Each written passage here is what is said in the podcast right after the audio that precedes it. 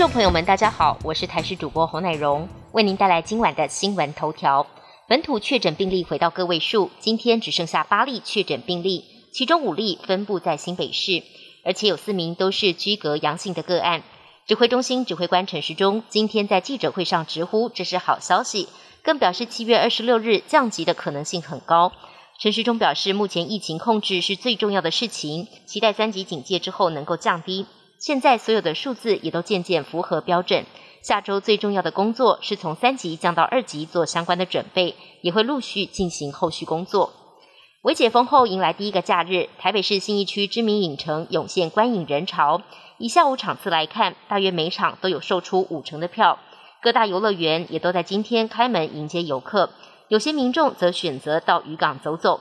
不过，宜兰大溪渔港现场有进行管制。下午美食街入口出现排队民众，警方在现场也举牌宣导防疫规定，但有渔港摊贩却发现只开放摊贩进出的承销出入口，有民众无视管制直接闯入，就怕会成为防疫的破口。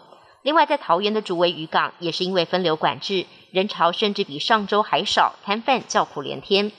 中央气象局表示，位于菲律宾东方海面的热带性低气压，最快今天晚上到明天清晨就会增强为今年第六号台风烟花。预计在二十号到二十二号会影响台湾的天气。气象局说，十九日前的天气形态类似，各地都是多云到晴，午后有局部短暂雨，降雨以中南部及各地的山区为主，会出现局部的大雨。气象局预测，热带性低气压最快在今天晚上到明天清晨会增强为台风烟花，预计二十到二十二号会靠近台湾，之后就会逐渐远离。二十三日及二十四日，因为台湾仍处于大低压带中，因此盛行西南风，中南部将会有短暂阵雨或雷雨。东京奥运再过一个星期才开幕，现在已经爆发疫情危机。冬奥组委会十七号证实，选手村有一名外籍人士确诊，成为选手村第一个染疫的个案。另外，也有十四名相关工作人员最新 PCR 检测也呈现阳性，等于十七号一天，冬奥就爆出十五例确诊。如果从七月一号算起，冬奥染疫的人数更累积到四十五人，非常惊人。冬奥选手村跟各个场馆已经严格防疫，还是出现染疫破口，让冬奥面临了巨大考验。印尼新冠疫情严重，而且最近儿童重症病例激增。这几个星期，印尼年幼的新冠重症病患增加了四倍。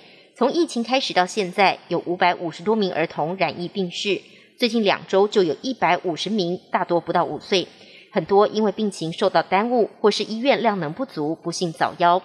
印尼过去四天新增确诊连续创新高，累计病例已经高达两百七十万人。医生不清楚儿童病例增加的原因，只说可能是 Delta 变种病毒传播力太强。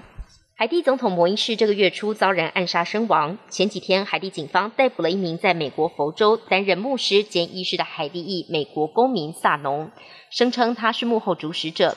现在案情又有最新的进展，一名海地前司法部官员设有重嫌，很可能就是暗杀摩伊士总统的幕后藏镜人。然而，这位藏镜人目前下落不明，海地警方已经发出通缉令，要全力将他缉捕归案。本节新闻由台视新闻制作，感谢您的收听。更多内容请锁定台视各界新闻与台视新闻 YouTube 频道。